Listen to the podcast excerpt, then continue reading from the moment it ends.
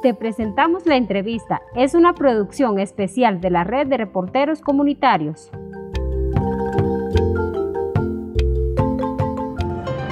Buenas tardes, eh, seguidores de la emisora eh, de la UBOC. Vamos a contar eh, una entrevista con don Carlos Morales, que es el coordinador general de la Unión Verapacense de Organizaciones Campesinas UBOC, región de las Verapaces. vamos a escuchar la, la experiencia sobre el tema de los desalojos que han vivido las comunidades. Antes que nada, pues gracias por esta oportunidad que se nos da para poder e informar a la población hacia donde llega la, la señal. Eh, tocando este punto de la conflictividad agraria y principalmente el tema de los desalojos en la región de las Verapaces, nosotros hemos dicho que es un tema muy complicado por el motivo de que este gobierno ha sido bastante deshumanizado. O sea, este gobierno nunca ha querido darle solución a la problemática agraria y el porqué de no querer darle la solución al problema agrario es por los privilegios con que gozan los empresarios de Guatemala y empresas extranjeras que están agudizando la situación de la destrucción de la madre tierra.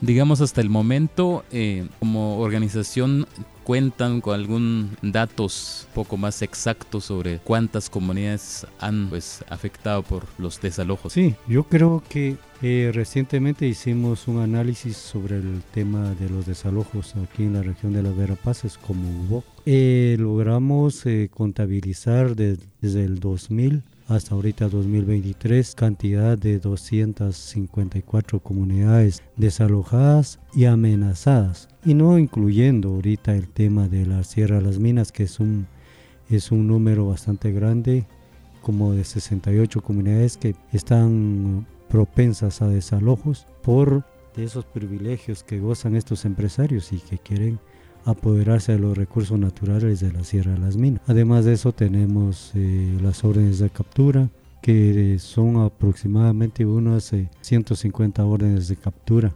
Y la desaparición del compañero Carlos Coy, que ya llevamos dos años de reclamos por la aparición del compañero, pero el Ministerio Público no da respuestas a estas peticiones de los compañeros de las comunidades asimismo los asesinatos. Y tenemos las denuncias ante el Ministerio Público, pero los asesinatos se quedan impunes.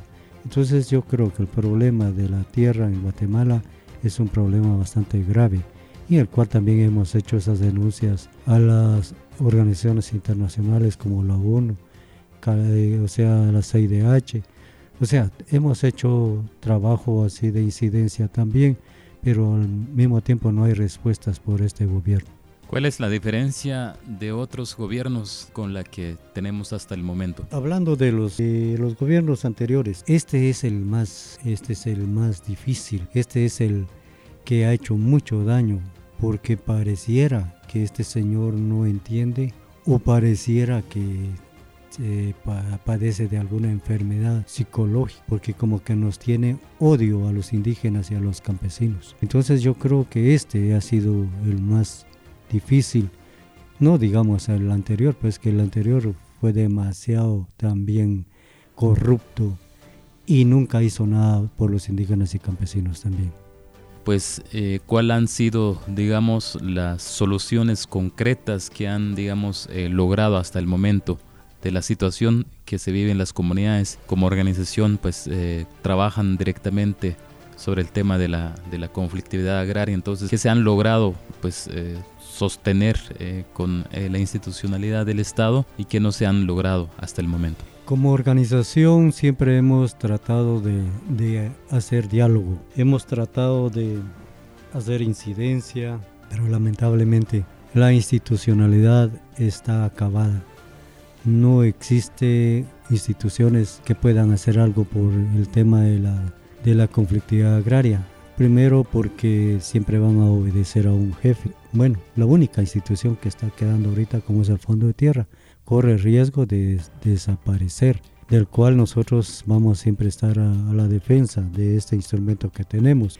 Eh, nosotros siempre hemos estado como decir proponiendo al gobierno y le hemos estado diciendo cómo el Estado debe de solucionar la tenencia de la tierra para garantizar una soberanía alimentaria de los pueblos indígenas y campesinos. Pero el Estado de Guatemala eh, no da ninguna respuesta positiva. El Estado de Guatemala le hemos dicho que debería de proporcionar garantías a los indígenas y campesinos para protegerlos de los derechos legítimos de la tenencia de la tierra, los derechos humanos, los medios de vida.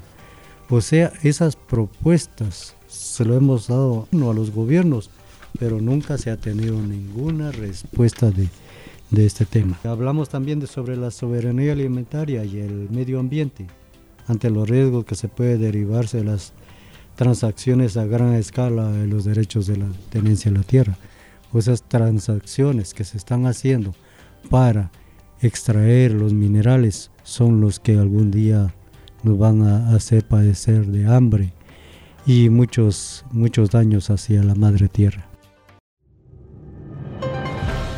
Esa es la, la entrevista que nos dio en este momento don Carlos Morales, que es el coordinador general de la Unión Verapacense de Organizaciones Campesinas UBOC, región Las Verapaces.